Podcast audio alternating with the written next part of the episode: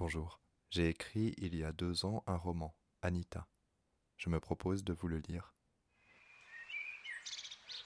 Épisode 24 L'école brûle. La salle des mariages se vide en un éclair.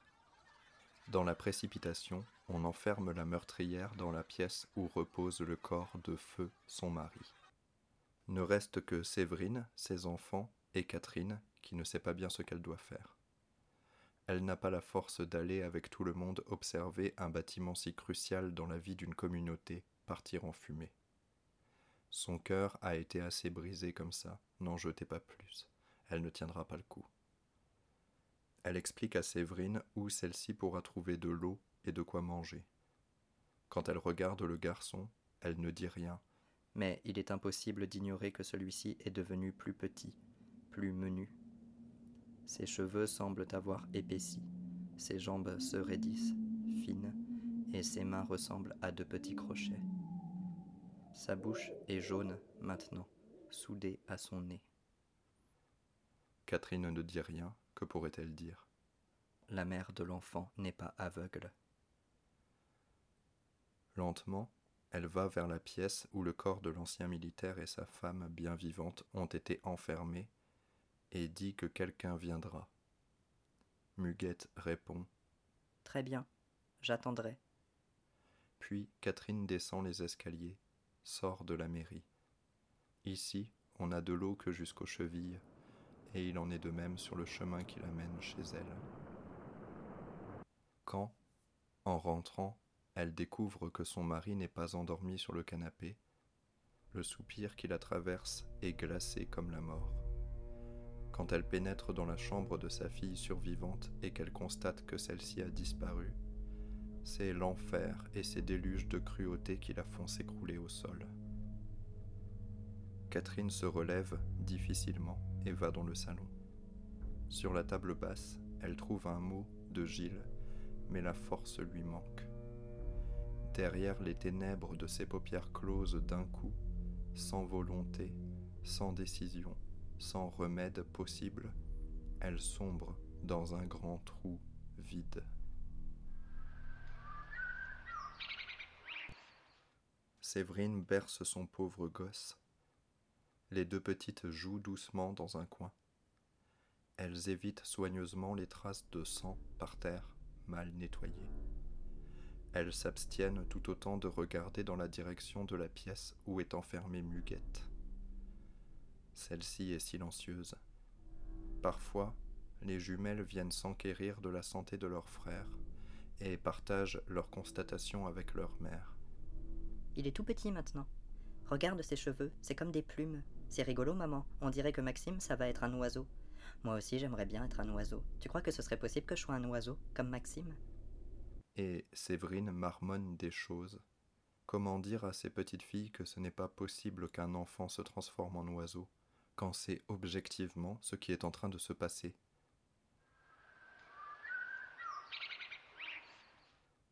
Xavier est parti avec tout le monde, sans être certain de le faire à contre-coeur.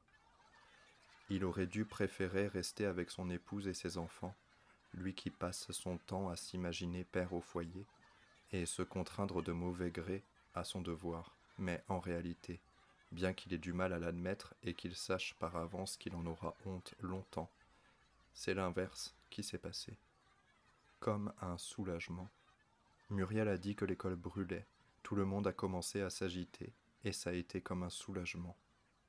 Il a sauté sur l'occasion de pouvoir se soustraire à la vue de son fils qui rapetisse et dont la forme semble changer à vue d'œil se soustraire à la douleur de Séverine, à la peur teintée d'excitation des jumelles, à son propre effroi.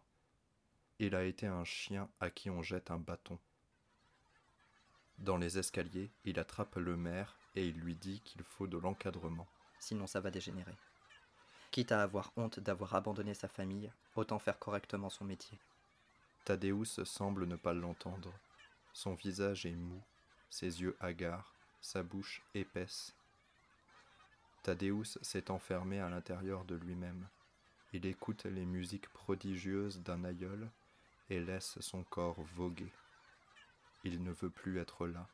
Il ne veut plus être mère, il veut que tout s'arrête.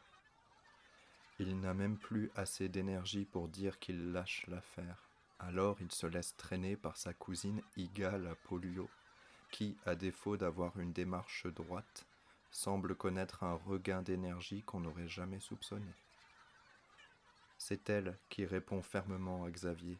Monsieur le maire n'est pas en état pour le moment, alors ça fait de vous le mieux placé pour gérer. Vos collègues ont l'air d'avoir confiance en vous.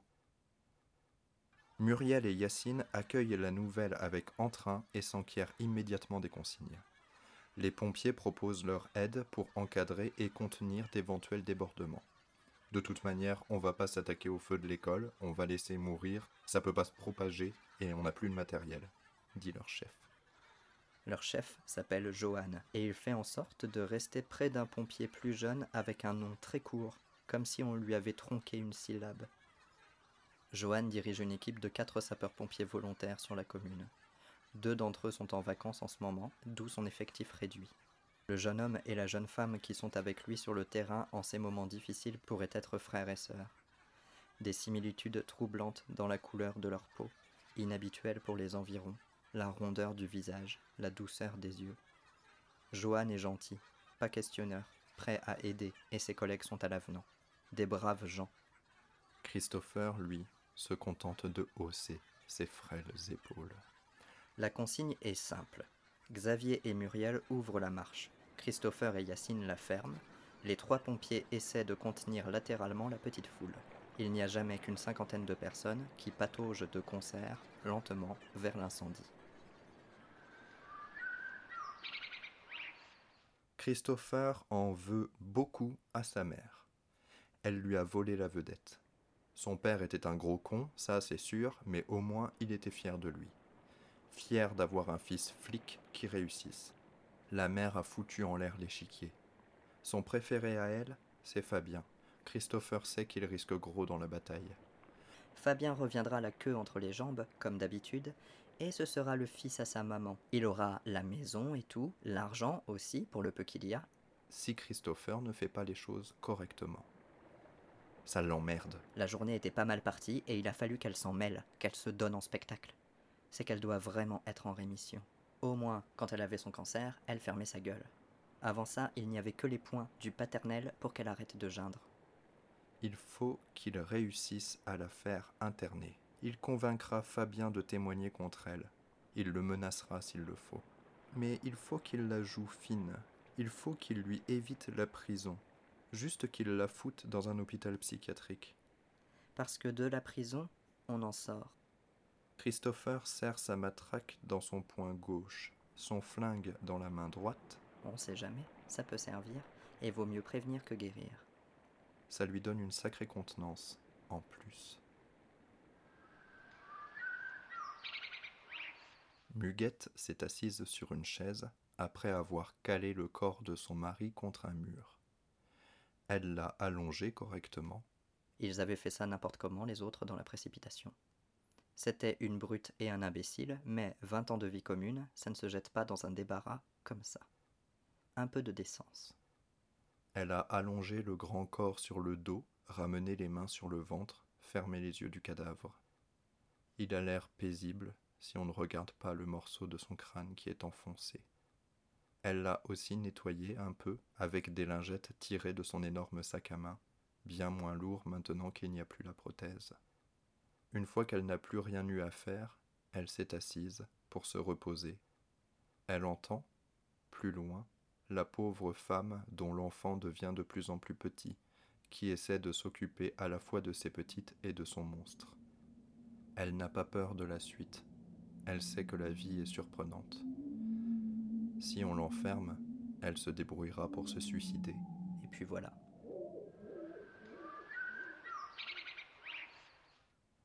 Séverine va voir ses filles parce que l'une d'entre elles pleure, et quand elle revient à son fils, il a complètement disparu dans ses vêtements. Précautionneusement, elle fouille dans le manteau, le pantalon, et trouve son enfant dans son pull. Il ne reste presque rien de lui-même. Son visage s'est comme remodelé autour de sa bouche nez jaune. Ses yeux se sont éloignés l'un de l'autre. Il a un duvet de plumes sur tout le corps, dorénavant. Ses jambes ne sont plus que de minces tiges noires, et elles ont changé d'axe au niveau des genoux. Ses pieds ne sont composés que de quatre brindilles, trois vers l'avant, une vers l'arrière. Son torse est plus ovale, et une queue lui pousse en bas de la colonne vertébrale. Ses mains ont disparu, ses coudes se sont inversés, ses bras allongés, collés à son corps frêle qui respire paisiblement. Séverine prend le jeune oiseau au creux de ses mains, l'embrasse en pleurant et l'allonge dans un repli de son pull pour qu'il ne prenne pas froid. Les jumelles s'approchent en silence.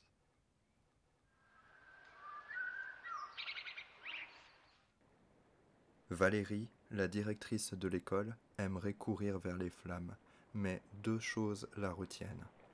Sa raison, qui lui intime de ne pas céder à l'émotion, et la présence du policier et de la policière devant elle. Arrivé à moins de cent mètres de l'établissement, le groupe s'immobilise devant la beauté sidérante qui s'offre à ses multiples pères dieux. Valérie est happée par ce qu'elle voit. Chacun, chacune, là, fasciné. Les flammes sont hautes dans le ciel rose et immenses sur l'eau qui les reflète à l'infini. Le vacarme de l'incendie est terrifiant, le spectacle est total. Le vent pousse la fumée vers l'est en splendide volute. Deux silhouettes se détachent entre la foule et l'incendie, tournées elles aussi vers l'école, contemplant le feu de si près, semble-t-il, qu'il est étonnant qu'elle ne s'enflamme pas elle-même. C'est une femme qui n'a pas de bras et une enfant très petite. Leurs cheveux tombent en cascade sur leurs épaules. Ceux de l'enfant se confondraient presque avec les flammes, tant ils sont roux. Comme, surprise en pleine méditation, les deux silhouettes se retournent. La foule contemple les visages de Joe et Anita. Celui de la mère est blanc cadavre, tandis que celui de l'enfant est flou. Ses yeux sont devenus deux zircons, agiles, apeurés et perçants. On les voit de loin, nettement, et son nez est une tache noire, humide. On dirait que ses cheveux roux comme le plus flamboyant des automnes lui naissent aux sourcils. Elle est un peu courbée, se tenir sur ses jambes est difficile. Dans les yeux de la mère, même de si loin, on lit la peur de ce qui est en train d'arriver à sa petite et la rage d'avance. Quand l'enfant ouvre la bouche pour dire Maman, j'ai si peur. Valérie jurerait voir l'éclat de petits crocs avant de détourner les yeux vers l'incendie, parce que c'est mal poli de fixer les gens, aussi étranges soient-ils. C'est son propre cri qui réveille la foule de la fascination morbide pour le couple monstrueux qui s'offre aux yeux sur un arrière-plan apocalyptique. Le cri de Valérie est assez puissant, tangible, réel, pour empêcher Xavier de courir vers Joe et lui demander Qu'est-ce qu'elle a, ta fille? Qu'est-ce que ta fille a fait à mon fils? Mon fils aussi se transforme comme ta fille. Dis-moi ce qu'il faut faire, dis-moi Qu'aurait bien pu répondre Joe de toute manière Il y a des gens dans l'école. crie la directrice. Il y a des gens dans l'école Et tout le monde voit sortir par la porte principale un homme titubant portant une enfant dans les bras. La tresse de la petite, on s'en fera la réflexion quand ils seront proches, a été en partie consumée. L'homme s'arrête en se rendant compte de la présence de Joe et de ce qu'il reste d'Anita. Un autre cri. Deux femmes apparaissent sur le côté du bâtiment, l'air beaucoup plus mal en point. Les pompiers se mettent à courir comme ils peuvent malgré l'eau qui leur arrive à mi-mollet. Xavier et Muriel empêchent tant bien que mal la foule d'aller plus avant. Les murmures se font de plus en plus pressants tandis que les pompiers reviennent avec les gens sortis des flammes, les gens qui semblent être passés d'un monde à l'autre, noirs de suie, et qui ont bien du mal à tenir debout, toussant à s'en déchirer les entrailles. On reconnaît Gilles, Inès, Sabine et Annick. Les deux dernières sont au bord de l'évanouissement. Iga et Thaddeus s'approchent de Gilles. Celui-ci crache à plusieurs reprises et quand il estime pouvoir parler, pointe un doigt tremblant vers Anita et Joe et dit en détachant les mots avec des larmes plein les yeux Tout ça, c'est à cause d'elle. Le frisson qui parcourt la foule est si puissant, comme celui des chiens qui tremblent au son du clairon de la chasse, que personne n'entend Inès dire Mais non, papa, c'est toi qui. ni ne voit le père serrer si fort la main de sa fille qu'elle éclate en sanglots.